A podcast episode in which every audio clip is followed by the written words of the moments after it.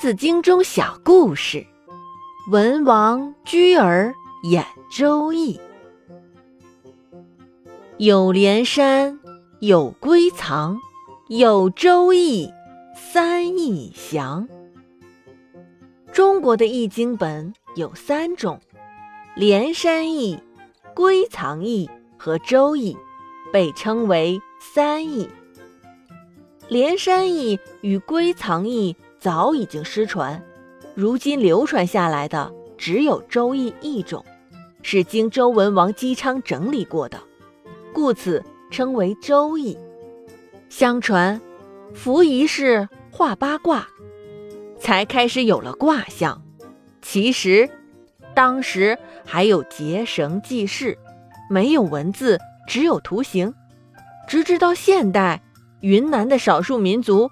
还是有结绳记事的习惯，家里门后面挂几条绳子，有几件要办的事情，就在不同的绳子上打几个结。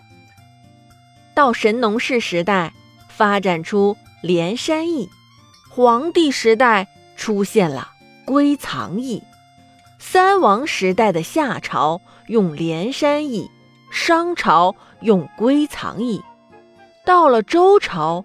就是用《周易》，这期间有这么一个非常著名的文王居而演《周易》的故事。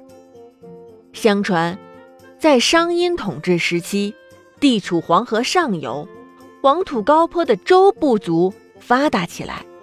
周人尊后稷为先祖，这个后稷就是我们之前讲到的那位农业始祖后稷。周人尊后稷为祖先，重视农耕，勤恳耐劳。而殷纣王荒淫暴虐，臣民怨声载道，反叛不断。姬昌本为周部族首领，被封为西伯，大家都叫他西伯侯。因他礼贤下士，积善累德，声望日隆，纣王。就怀疑和恐惧他，于是就用个借口宣姬昌入都城觐见，然后把他拘禁起来，监押在有里大牢，剥夺了他的行动自由。可是暴君没有料到的是，人的思想、人的意志和智慧是无法拘禁的。姬昌坐牢长达七年之久。在这段孤幽漫长的岁月里，对祖先智慧的结晶——伏仪师创造的八卦进行钻研，经过长久的苦心推导演绎，发展成更为精深微妙的六十四卦。这便是后世所称的《周易》，这也是文王居而演《周易》的故事。殷朝的统治被姬昌的儿子姬发。也就是周武王推翻后，姬昌被尊为文王。周文王著《卜辞》，而他的第四子周公旦，也就是我们之前提到的那位周公，他著的呢是《爻辞》。